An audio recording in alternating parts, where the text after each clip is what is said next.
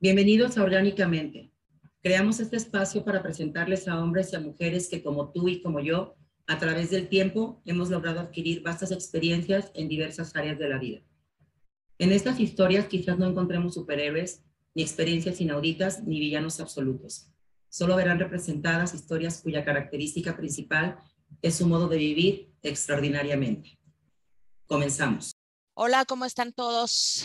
Muy bienvenidos a este nuevo episodio de Orgánicamente. Adriana, ¿cómo estás? Hola, Vero, muchas gracias. Muy bien, muy bien. Ya hasta te extraño cuando no te escucho y no te veo.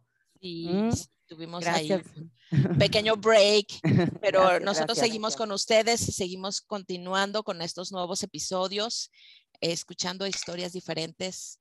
Ahora tenemos eh, de nuevo a Débora. De hecho, em, digo, ustedes para cuando escuchen este programa muy probablemente ya pasó como mes, mes y medio, pero en, justo en esta semana eh, acaba de salir su historia. Este, entonces ustedes ya podrán ubicar. Débora vive en Orlando, por allá anda, y ahora va a ser parte de nuestro equipo como corresponsal de, los United States. Y nos, nos em, trajo una invitada muy interesante, una invitada muy linda. Débora, ¿cómo estás? Hola, buenos días. Bueno, tardes, noches, ¿verdad? Hola, Débora, ¿cómo estás? ¿Cómo, estás, Adriana? Este, súper contenta de estar de nuevo con ustedes. La verdad que, es súper, súper rico estas, estas charlas. Y, y, bueno, me alegra poder, ¿verdad?, contribuir con mi granito de arena a, este podcast, que, es súper rico, ¿no? Así, así como que con cafecito en mano y, se disfruta bastante. Oye, perdón que te interrumpa un poquito. ¿Escuchaste tu programa, Débora? Lo escuché. ¿No sinceramente, te encantó? Sinceramente, me encantó. a mí también me gustó mucho. A mí Así que me gustó por favor. claro que Se disfrutó bastante y al final como que eh, necesito más tiempo que es esto. Bueno. Muy bien, muy bien. Sí, vamos a estar, vamos a estar aquí.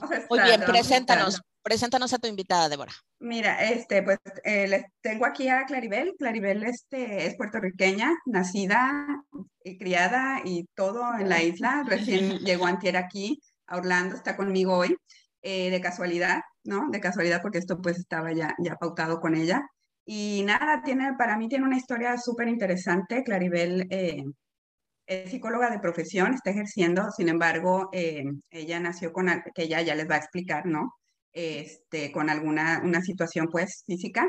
Y ha ido pues superando algunas cosas durante su vida, yo la conozco, pero pues obviamente me gustaría que la escucháramos.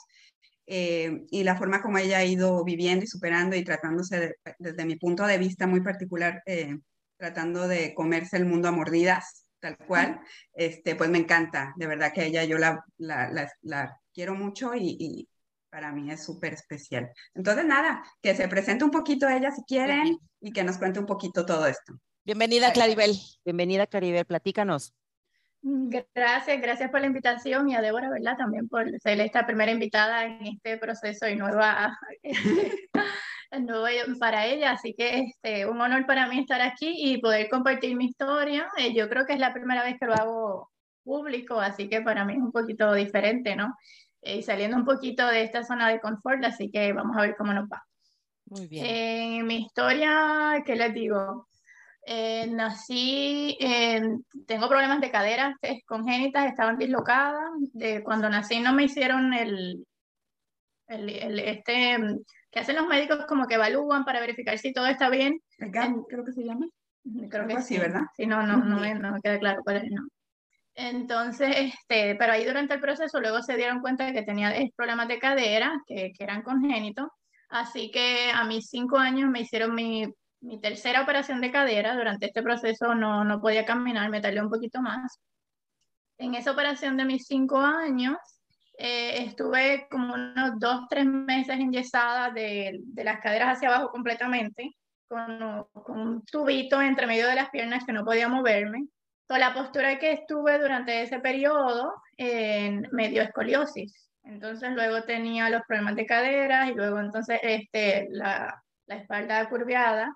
Y a mis 10 años entonces me tuvieron que operar de la, de la espalda. Tenía como unos 60 grados de, de curvatura. Okay. Y había avanzado tanto que entonces ya me había movido parte de la costilla y me tuvieron que sacar parte de la costilla.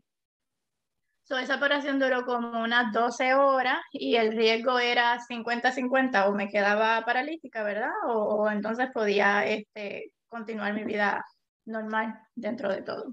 Y gracias a Dios, pues, fue todo un éxito de la operación. El proceso de recuperación fue un poco lento, pero, este, pero es algo que he ido pues, batallando durante toda la vida, ¿verdad? Igual tengo ciertas limitaciones físicas, pero no me han impedido quizás para poder este, continuar, seguir estudiando, tener mis metas. Actualmente vivo sola, eh, tengo un segundo piso, así que es complicado cuando va a subir la compra. Pero, pero nada, gracias a Dios, pues este, y pues todo eso me ha llevado hasta donde estoy hoy. Ejerzo como psicóloga en Puerto Rico. Eh, básicamente eso es un resumen, bastante resumido de lo que es la, la historia. Ok, a ver. 35. Ay, bueno. 35 calientitos, los cumplí el mes pasado. Digo, te pregunto porque has tenido, si eres psicóloga ahora, has tenido ya tu etapa de primaria, secundaria y todas estas etapas de estudio en donde me, a mí me gustaría que me dijeras si tú recuerdas cómo puedes describir con una palabra tu etapa de vida en la primaria. ¿Con una palabra? Yo diría que superación, porque constantemente es como superando un reto tras otro, ¿no? No tan solo, eh, quizás no, a diferencia de otros estudiantes, la parte social yo creo que no la desarrollé del todo, siempre tenía una persona, un asistente, acá se llama, digo, en Puerto Rico se llama T1, no sé exactamente, es un asistente que te ayuda, por ejemplo, a cargar tus cosas, si no puedes escribir, entonces, pues siempre tenía como esa sombra, yo digo, que me ayudaba en todo, entonces, este, quizás hay ciertas áreas que no desarrollé por completo y que la he ido desarrollando como en unas etapas más tardías, digo yo. Eh, pero la palabra, ¿verdad? La respuesta a tu pregunta, yo creo que sería superación.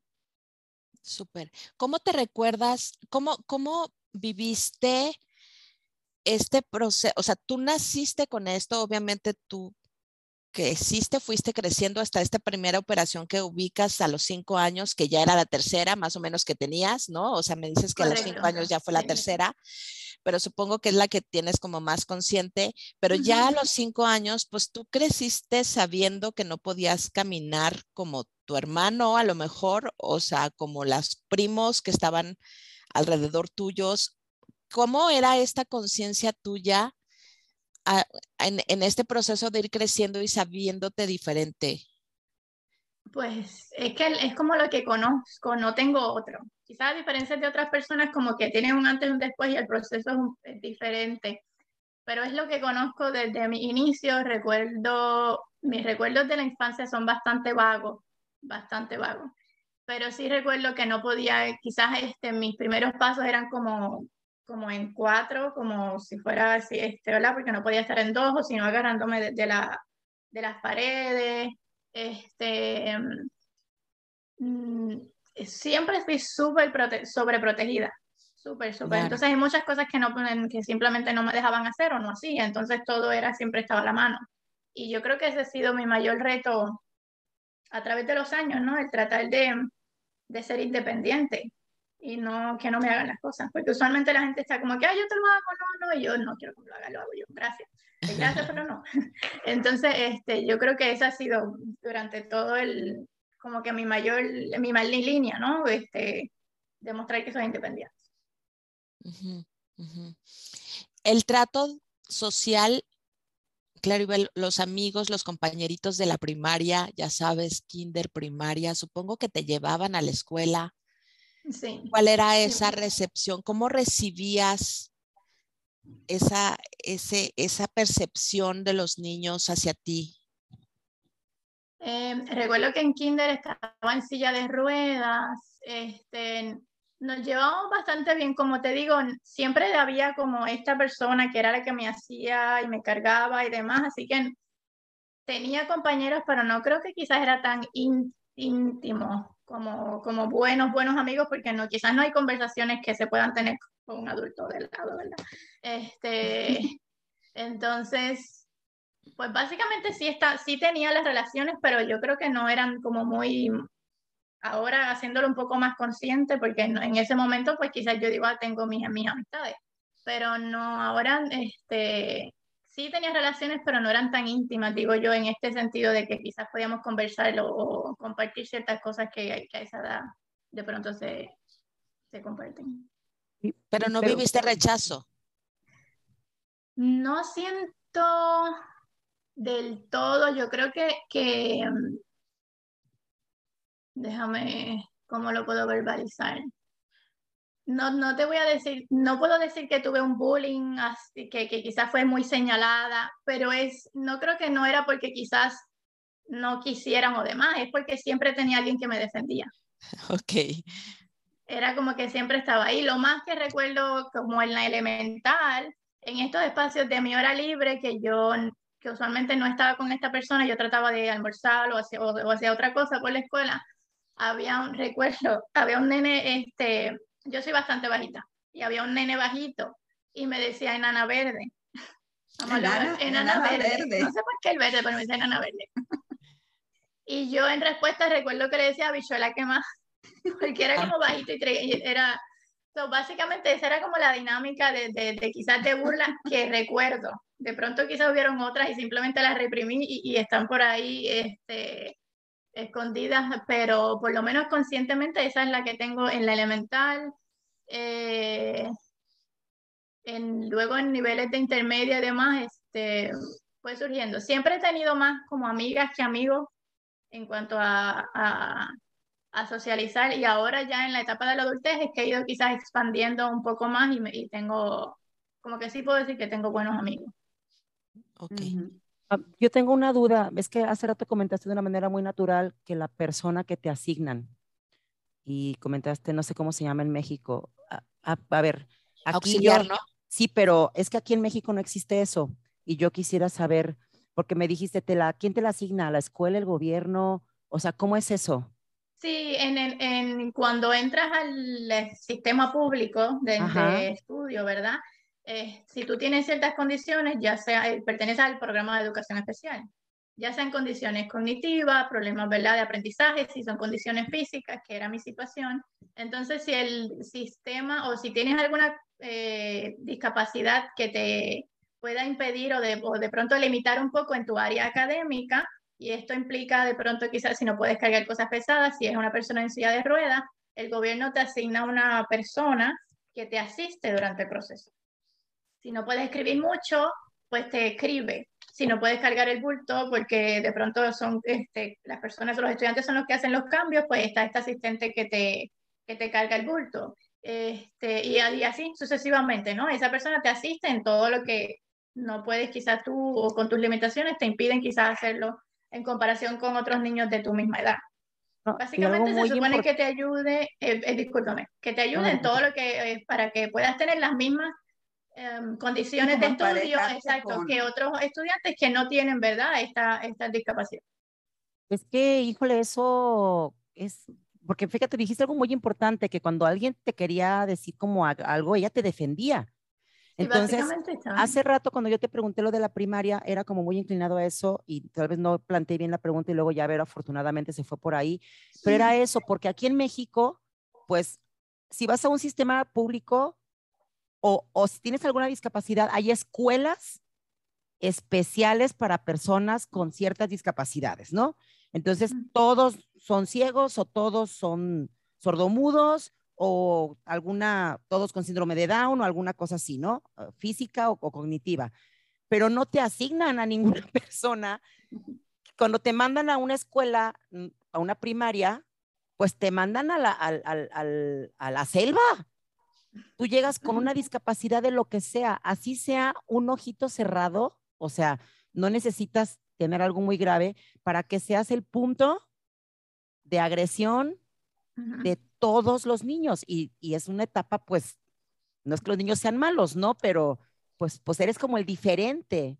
Y, mucho, mucho mi duda era eso porque sí hay mucha, porque esta, este tema social, eh, pues, se limita mucho por sentirte siempre no tanto tú diferente, sino más bien rechazado por, por todo el, el, demás círculo. Y qué interesante esto de que el gobierno te asigne una persona que no nomás te ayuda a cargar la mochila, sino realmente te ayudaba emocionalmente. Porque tú no tienes un recuerdo de una agresión así o como, como que te haya marcado, pues. Y, y, si ocurrió, pues yo creo que lo, ¿verdad? Ya siempre lo reprimió, no están ahí muy conscientes.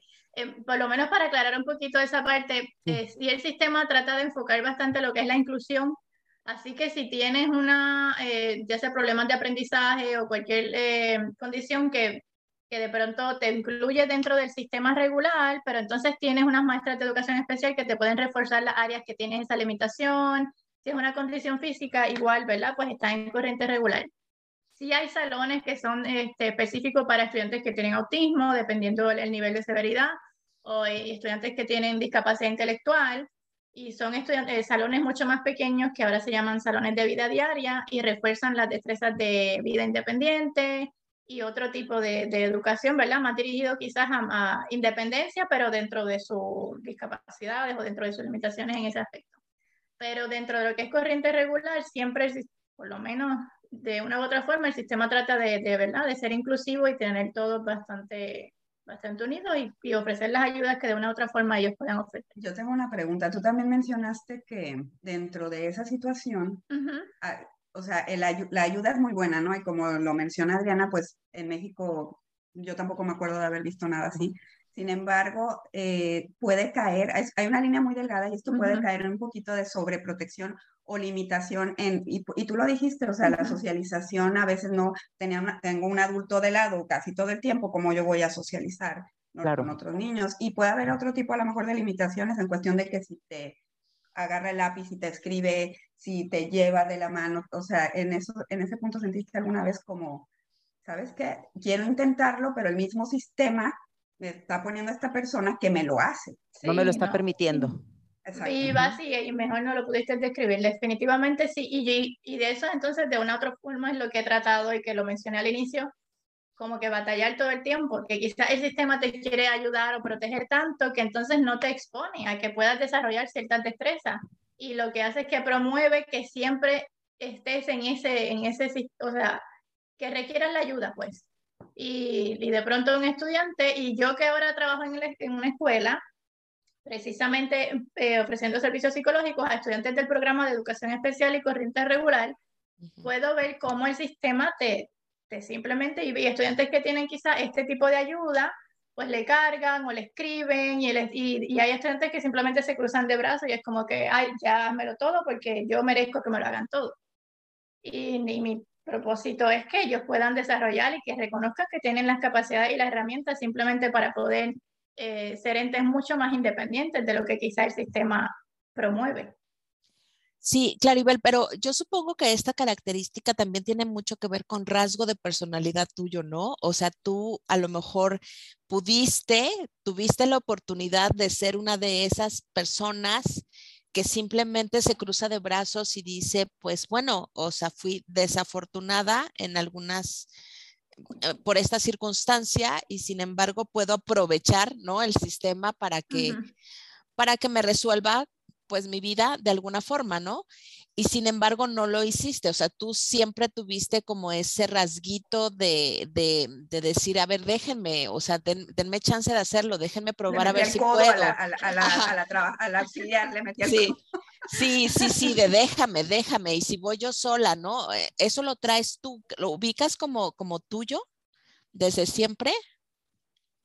¿O se mm. fue dando yo creo que sí, porque, porque este tipo, no, eh, quizás esta sobreprotección esta, era en todos los contextos, porque en la, en la casa también. Entonces, este, yo creo que era como esta curiosidad de, de pasar por la experiencia o de simplemente intentarlo.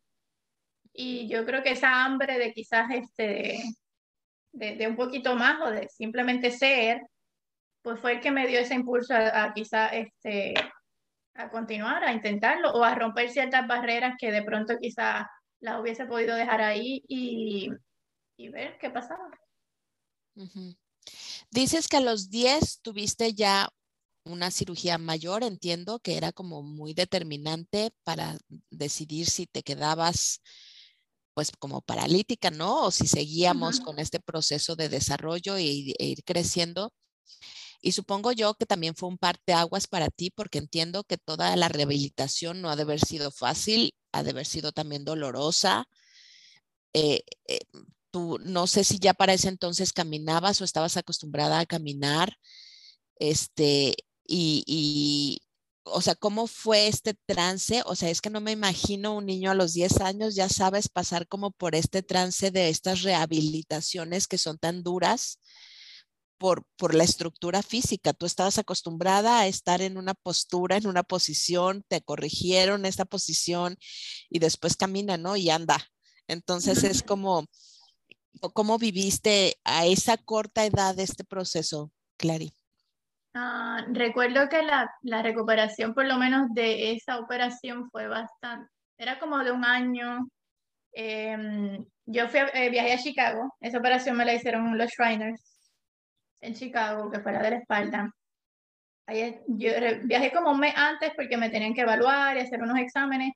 Y luego de que me operaron, recuerdo que me, la, que me lastimé en, en, en la cadera y no podía caminar y el proceso de volver a caminar para mí fue bastante, yo diría como doloroso, porque realmente fue doloroso. Y hasta que igual yo creo que recuerdo que sentí, estaba en el, en el pasillo del hospital con el andador y mm, como que me, me esforzaba por, por, por, lo menos continuar caminando o tratar de caminar y me molestaba el dolor y ya en una, por lo menos como mami lo verbaliza porque no lo recuerdo como muy vivo, este, ella dice que como que me enojé o sentía un momento de coraje y tiré como el empujé el andador y, traté de, de, caminar por mi cuenta. Y, y pues hasta ahí es donde siempre he tenido terapia física. Actualmente mis caderas siguen dislocadas pero simétricas. Así que si camino mucho me duele, si camino o si estoy mucho tiempo en una posición me duele.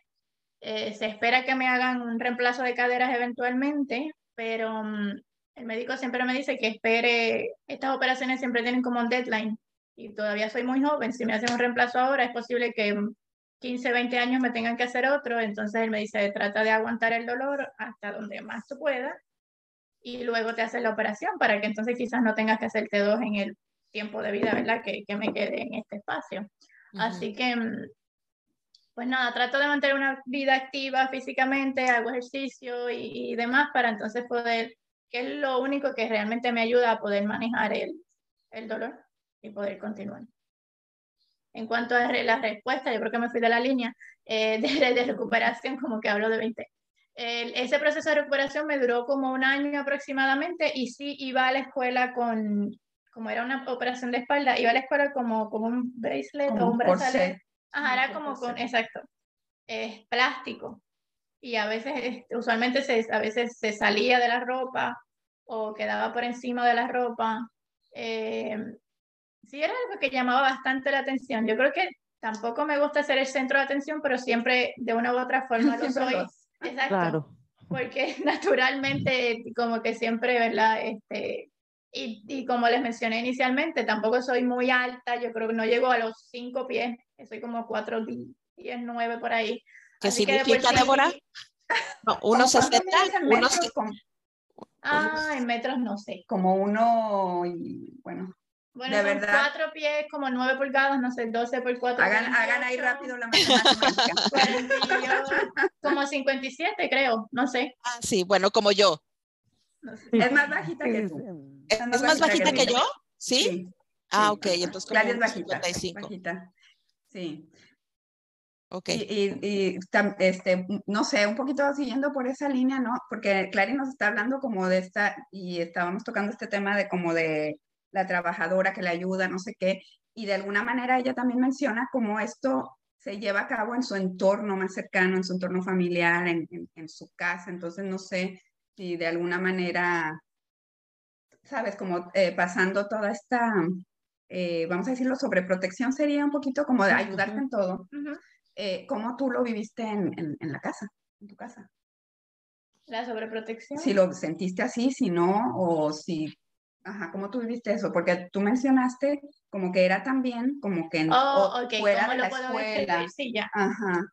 Eh, bueno, pues no, la, no sé, no, la, no lavaba ropa, no limpiaba, no fregaba, prácticamente no cocinaba, no, nada. Yo soy como una muñequita de porcelana.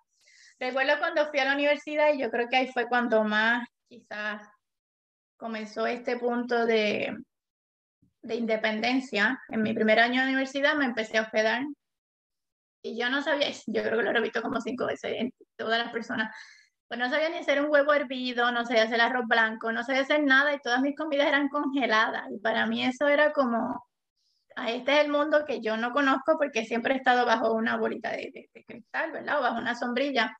Y ahí fue que oficialmente quizás empecé como a independizarme y aprender a, por lo menos, hacer, a comer, y yo poder que prepararme mi comida, a lavar ropa, este, ir a la universidad eh, sola, o sea, realmente a, poder, a como encargarme de mi vida yo.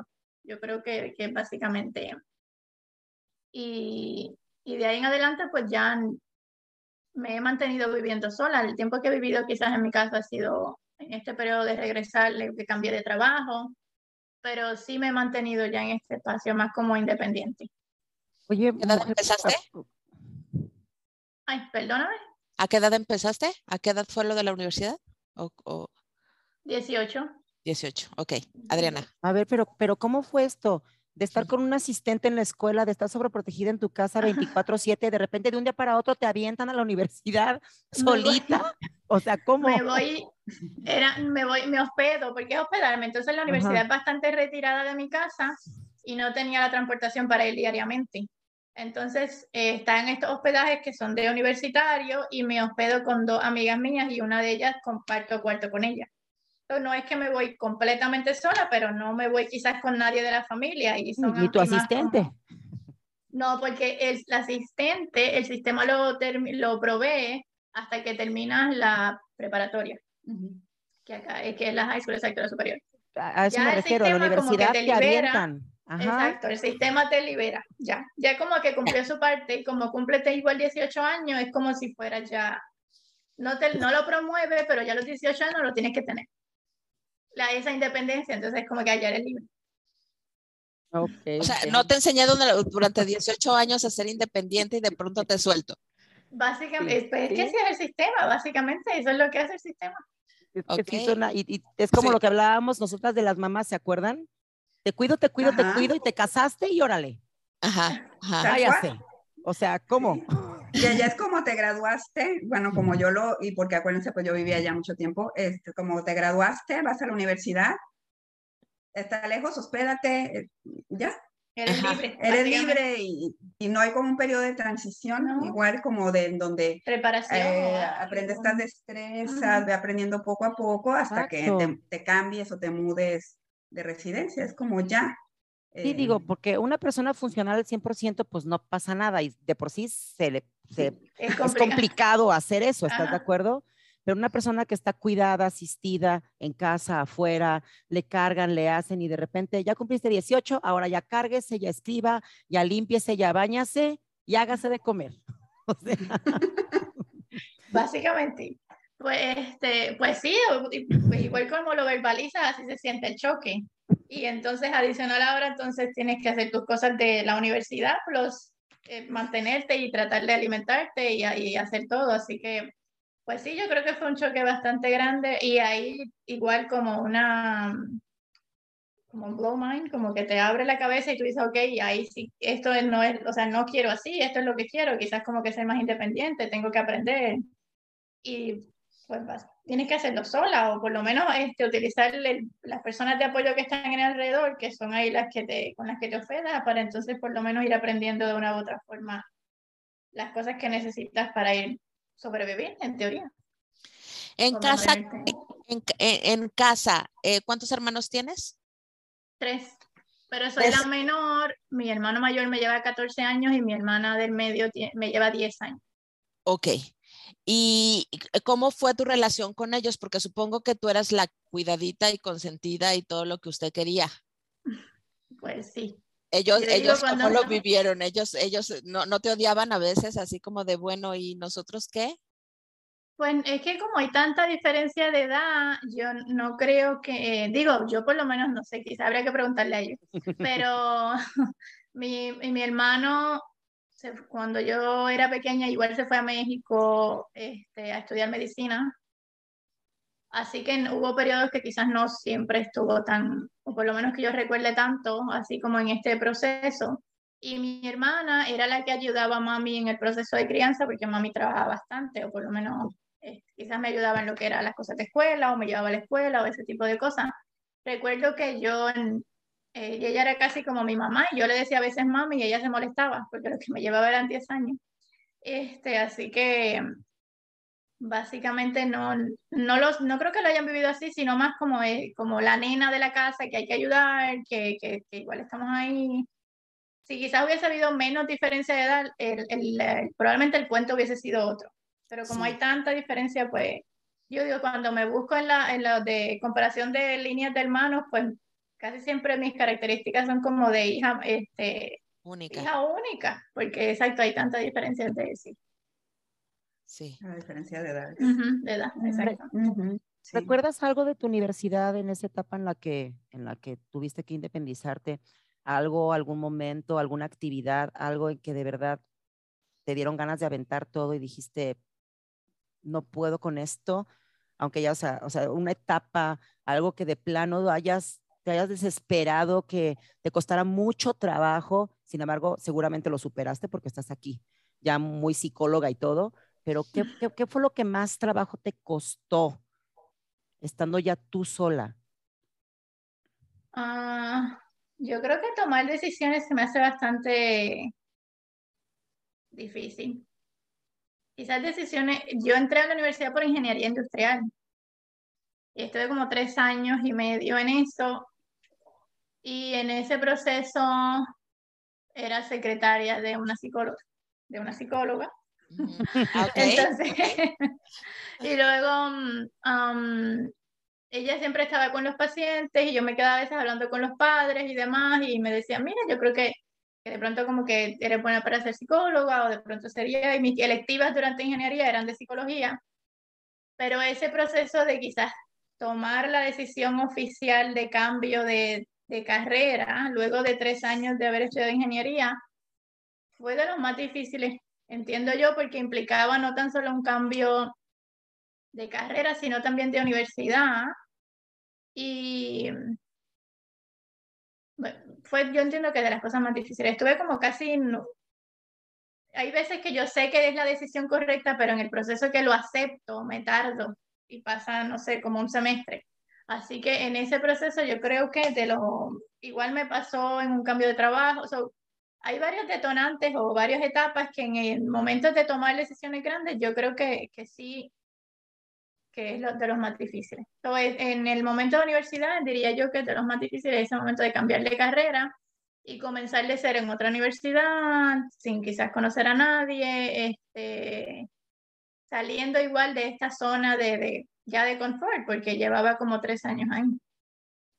Así que, este, yo diría, yo creo que ese. Ok. Claribel, ¿tú, ¿tú te vives con, con una discapacidad? Que si me veo, me refieres. ¿Te vives, te vives? O sea, tú actualmente te ves, te vives como si fueras una persona con una discapacidad? Trato de no. Yo diría que no. Yo diría que no.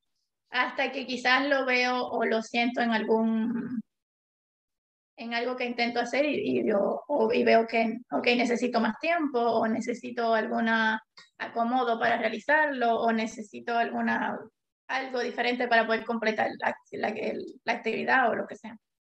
Pero no es que lo tengo muy consciente. O sea, no es como que lo tengo aquí presente, tengo esto, tengo esto, o no, pues no. Trato de como, pues no sé, tenerlo una vida eh, normal, diría yo. Yo quisiera que su Instagram fuera público. O sea, o sea, si ustedes entran, la ven en, en, en, en, casi en Alaska con perros este, de estos, este, en Canadá, en Canadá con los, husky, con los perros así, eh, nadando con delfines. Este, o sea, yo quisiera que ustedes vieran, de verdad. Qué maravilla. A ver, platícanos eso. ¿Cómo es eso? Por favor. ¿Eres aventurera? Pues me gusta mucho viajar, o por lo menos la aventura y conocer otros tipos de culturas o mm, tener otro tipo de experiencias, pues. Así que dentro de mi experiencia de trabajo en la universidad, conocí a una muchacha que, que ella como que tiene la misma inquietud y ella viaja constantemente, así que hemos viajado y tengo otras amistades que también tienen como que esa misma hambre de conocer y demás. Así que fui una, pasé unas navidades, recuerdo, en Canadá y fuimos a Quebec y ahí entonces estuvimos corriendo por los huskies, entre la nieve, en, el trineo. este, fue una muy buena experiencia, como te sientes libre, yo creo que es la, eh, como bastante liberador, ¿no? Como que, este, como dueña de ti o empoderada, quizás que es una palabra bastante más, que se utiliza bastante. Eh, ese tipo de experiencias sí me gustan, sí me gustan bastante. Y mm, en ese, ahí recuerdo en el medio de la nieve, este, yo estaba en el trineo y los perros estaban de más, corriendo de más y vieron otro perro y corrieron más rápido todavía, porque como que eso ellos es como una amenaza. Se volcó el trineo y yo quedé enterrada en la nieve.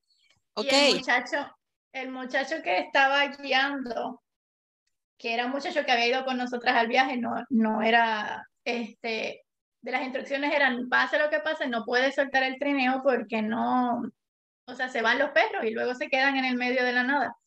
Así que yo le decía, mira, necesito ayuda para salir, porque yo estaba, era no sé cuántos pies de nieve, yo casi metida ahí. Y él me dice que no puedo ayudarte porque este, se van los perros y luego es peor, entonces nos quedamos. Y, yo, fue un proceso de nadar, yo creo, en la nieve, porque la, no sé cuántas capas de ropa que uno se siente como pingüino que apenas se puede mover y luego enterrado. Y eh, ese proceso de salir de ahí también, no sé, como que quizás lo verbalizas y no se siente, pero en ese momento era como que, ay, wow, eh, lo estoy haciendo igual sola. Entonces, pues nada, Blur, salir de la nieve y llegué al trineo y, y seguimos y vamos a seguir corriendo con, con, los perros, ¿no? Este, pero sí, igual son momentos que de pronto se quedan y tú dices que es como que sí puedo, o sea, no hay nadie, tengo que hacerlo yo. Y mm, pues son buenos momentos. Claro. a mis 23 recuerdo que también ah, fui a, hice un, intercambio en Europa y, este, y estuve en, eh, estudié en la Complutense y luego mm, fue mi primer viaje que hice sola. tenía 23 años y era un lugar que nunca había ido y me, yo dije, bueno, igual quiero hacerlo. Así que la despedida en el aeropuerto fue como que, la nena se va. Eh, fue, recuerdo, fue bastante emotivo. Pero sí, también fue una de las mejores experiencias el haber tomado la decisión de haber, pues de ir a un lugar desconocido y estar ahí sola, igual rompiendo con todo esto, este, esquemas y patrones que de pronto ya tenía, ¿verdad? Desde de todo el desarrollo. Y, y ahí sí definitivamente fue independiente. Tuve una beca que me daba lo que eran los alimentos y demás, pero ya estando ahí pues pude conocer gente y, fui un fin de semana a París y otro quizás a Barcelona. Digo, quizás no fui a Barcelona.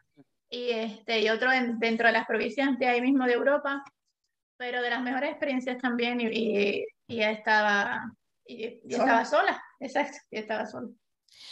Y para tu mamá, o sea, yo supongo que todavía hasta la fecha de ser difícil soltarte, ¿no? Yo creo que, no, no sé, digo, nosotros como mamás, pues es como complicada, si de por sí buenas y sanas, ¿no? Se nos, nos, nos causa como mucha bronca esto de dejarlas solas y que vivan ese tipo de experiencias.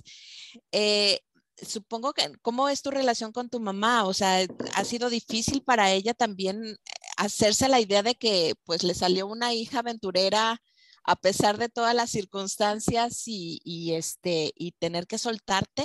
¿Le ha costado trabajo? Wow, sí. Yo creo que si le preguntas a ella, de seguro la respuesta va a ser que sí, porque pues quizá ella sí tenía unas expectativas como más de es la nena, se va a quedar conmigo y quizás estamos todo el tiempo juntas o ese, o ese tipo de como de como más pegadas, ¿no? Y pues yo soy como más todo lo contrario, no es que no tenga una, pero quizás soy mucho más libre. Entonces, este, ese proceso de que quizás ella pueda reconocerlo o entenderle este, de que no es un, de que no es que estoy soltando, sino es más como un proceso de autodescubrimiento o de liberación. Pues sí ha sido de enseñanza, ¿no? Como de tratar de demostrarle a ella eh, que, que ella lo, lo vea de esa manera. Pues ha sido, es constante, no es algo que se ha dejado, es algo que se sigue. Igual en esta edad diría yo. Ok. Parejas me robaste la pregunta. Muy bien, perdón, perdón. yo ya tardaste la lengua. Sí, ya, ya es otro episodio, ya es otro episodio. es otro episodio. Le iba a decir, a ver, pero dime cómo te ha ido con este rollo de los romances y todo eso.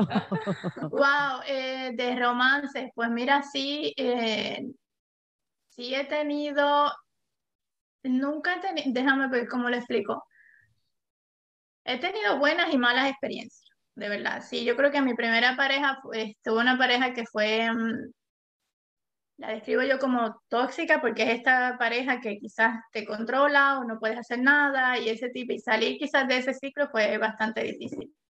Luego ya después de esa experiencia igual pasas o puedes reconocer que sí y que no y cada relación te ayuda a poder descubrir cuáles son tus límites o, cuáles, o, o de pronto identificas un límite que no tenías y la nueva relación te, eh, identifica que eso es algo que tienes que establecer también.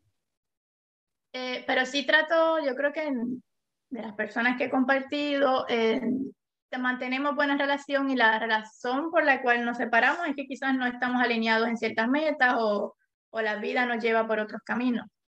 Este, actualmente no, no tengo pareja, pero básicamente eso ha sido, yo creo. No ha sido no es alguien de, con las personas que salgo tampoco reconocen como mi limitación. Siempre eh, me, utilizando o quizá este, reconocen la forma de independencia que yo llevo.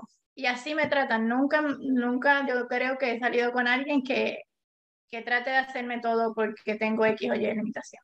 Y no como que reconocen mi valor como persona o por o me ven de una forma independiente, igual eso es quizás lo que llama la atención de cómo me he independizado, independientemente De, una u otra cosa que, que no pueda realizar. Este, yo creo que esa sería, esa sería mi respuesta. Fíjate qué interesante. Yo la semana pasada, y bueno, eso es un tema mucho de mujeres, casi en general. Tengo, estaba con una paciente y me estaba diciendo que, que ella quería adelgazar. Digo, el tema un tema, ya sabes, muy trillado. Y, yo le decía que por qué y me decía que porque los hombres son muy visuales. Ella tiene pareja actualmente. Y que porque los hombres son muy visuales y que ella, pues con esas, ese cuerpo que tenía, pues seguramente a su pareja ya no le, pues ya no le estaba gustando, ¿no? Y es tan sencillo como le contesté como, pues si está contigo desde hace cinco años, o sea, y nunca has estado delgada, no creo que sea algo como que le importe mucho, ¿no? Seguramente está contigo por esto, por esto, por esto, por esto.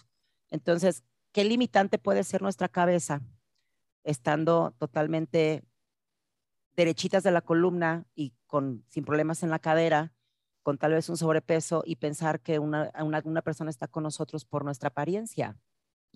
Y mucho cómo te proyectas, ¿no, Adriana? Porque, bueno, yo que conozco aquí a Claribel, tú no, ¿Sabes cuando tú te relacionas con una persona con su discapacidad en el medio, por decirlo de alguna manera? O sea, te está relacionando con la persona y esa discapacidad o lo que sea, limitación, como lo quieran llamar, está como en el medio de ustedes dos, porque muchas veces esa persona te pone de alguna manera o tú también pones ahí de frente eso. Con Claribel no pasa eso. O sea, con Claribel estás con ella y al principio, o sea, yo que la conozco, pues, eh, vas caminando a lo mejor por la calle y si llama a la gente, a veces voltea a verla, e, ella se da cuenta, obviamente, pero ya cuando, cuando, cuando, estás con ella nunca ves eso, por, porque ella no se proyecta, ella no, no está poniendo eso de frente. Entonces yo creo que es una forma como la gente también se proyecta, no nada más con eso, como lo, tú lo dices, Adriana, como gorda, flaca, eh, todas las cosas que, que, que vemos, ¿no? Que, que, a veces son juzgadas de cierta manera. O sea, sí, sí se te nota, Claribel, o sea, sí, sí, o sea, tú vas por la calle y sí se te nota. Sí, yo diría que sí. porque igual dentro de la estatura y, y, la forma en que camino, porque en, como las, las piernas no tienen el mismo largo, es posible que haga quizás alguna... Inclinación. Es, es correcto. Ok. Sí, pero la ven más por otros atributos. Ah, sí, claro. Muy bien puestos. Sí, claro. Eso es lo que eh, llama la atención. Oh, claro, claro. Pero para, para todos los que no nos están viendo, está hermosa. Que no están viendo, están muy bien puestos. Sí, sí, para todos los que no nos están viendo, está hermosa. Exactamente. Pero, lo que pasa es que socialmente la gente está muy acostumbrada a, a no entender lo diferente, ¿no? En cualquier, en cualquier parte, o sea, no necesidad de que tengas una discapacidad.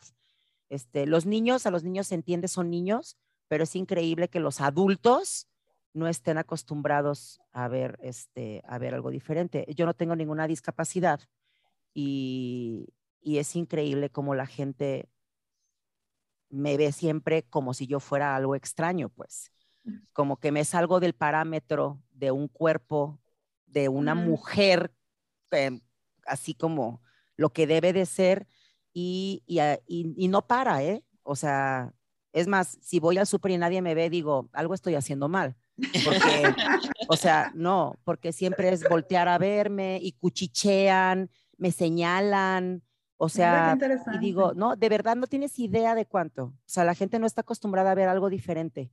Exacto, es lo diferente. No, está acostumbrada, o sea, tienes que estar totalmente dentro de ciertos parámetros y no estoy hablando de, de, de, buena, bonita, no, o sea, puede ser hasta alguien gordito, alguien muy delgado, pero si ya tienes algo que se salió de eso, que es lo normal, se puede decir, es voltear a verte y, y señalan, cuchichean y no, no, pues dicen que nadie va a entender lo que no conoce, ¿no?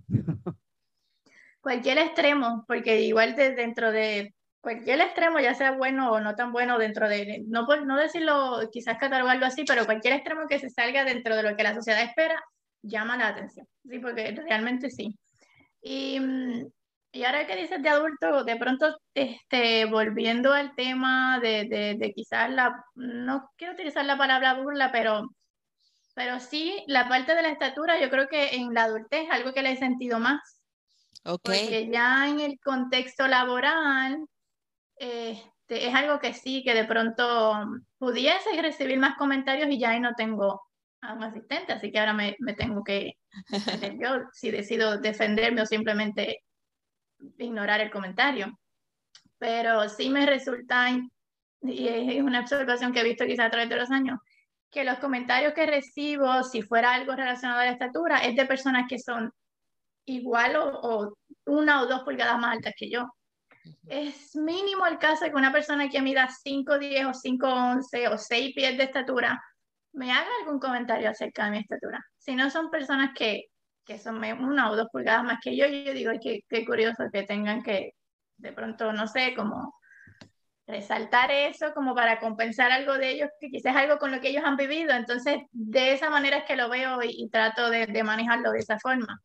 Pero sí, sí, me parece bien curioso que, que, yo digo, quizás alguien, si alguien de seis pies me hace bullying por mi estatura, yo digo, pues es fine, bullying. exacto, es bullying, mide seis pies. Pero alguien que mide dos pulgadas más que yo, una pulgada más que yo y me hace una estatura, un comentario por mi estatura, es como que, que, que interesante.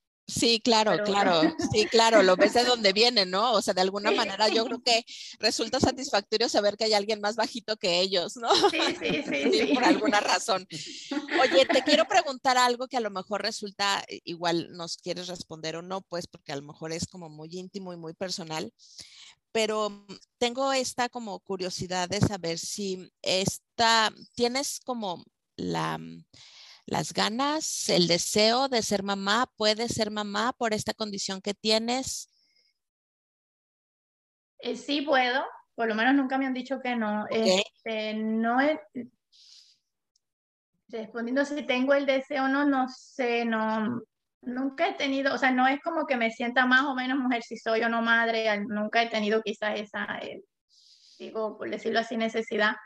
Este, mi sobrina, tengo unas sobrinas que amo y adoro y yo creo que, que es lo más cercano a, a, quizás tener ese sentido de madre, por decirlo así.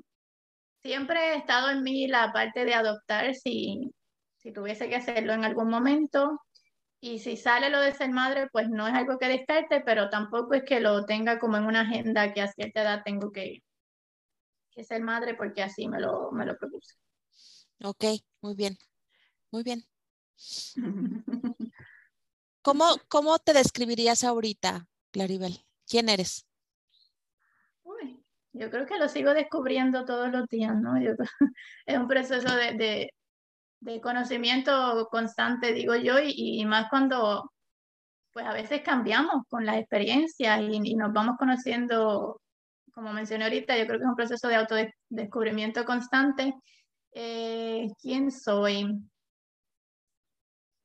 Wow. Mira, me quedo aquí, déjame. me has trastocado, me moviste. Para cerrar con broche de oro, para cerrar con broche de oro. A ver, ¿quién eres?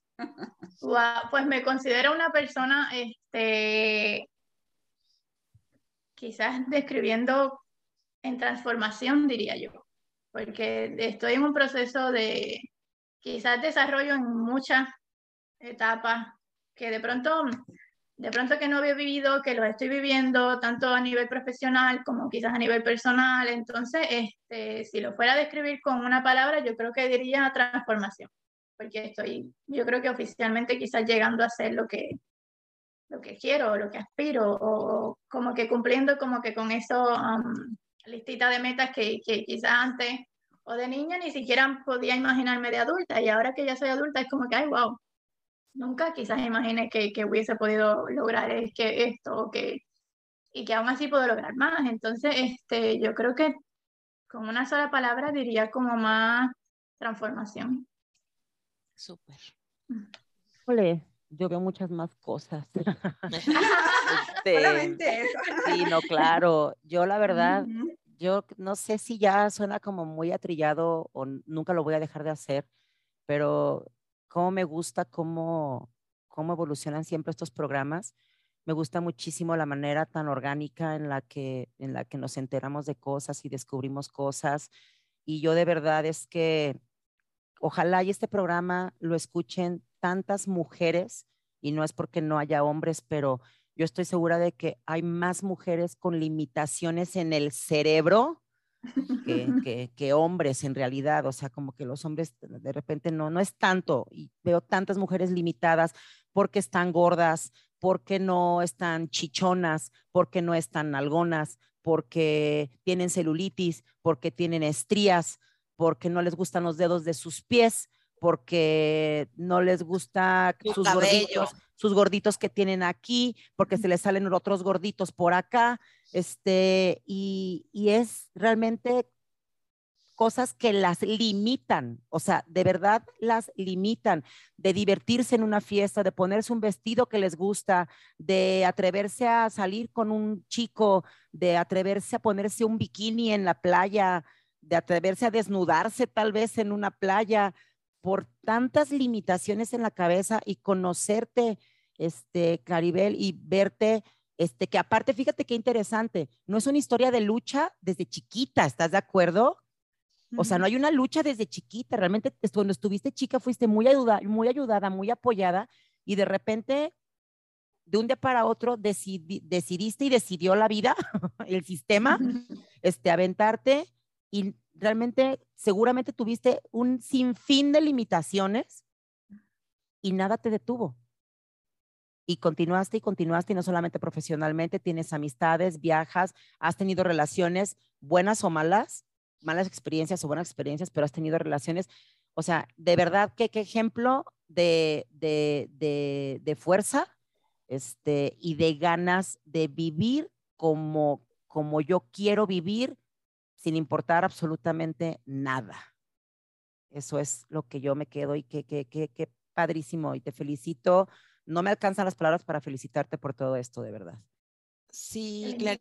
Y, y de verdad, eh, digo, no, no tomamos otro punto porque ya por tiempos no alcanzamos, pero igual nos vemos después o sea, a mí me queda muy claro y yo digo, sé por otras personas que están como en este proceso, yo sé que tu vida a tus 35 años sigue siendo con dolor físico, o sea, independientemente de los medicamentos e independientemente de los procesos de rehabilitación y todavía las terapias que probablemente estés llevando, em, tu vida, o sea, yo, yo sé que vives con dolor físico constante, ¿no?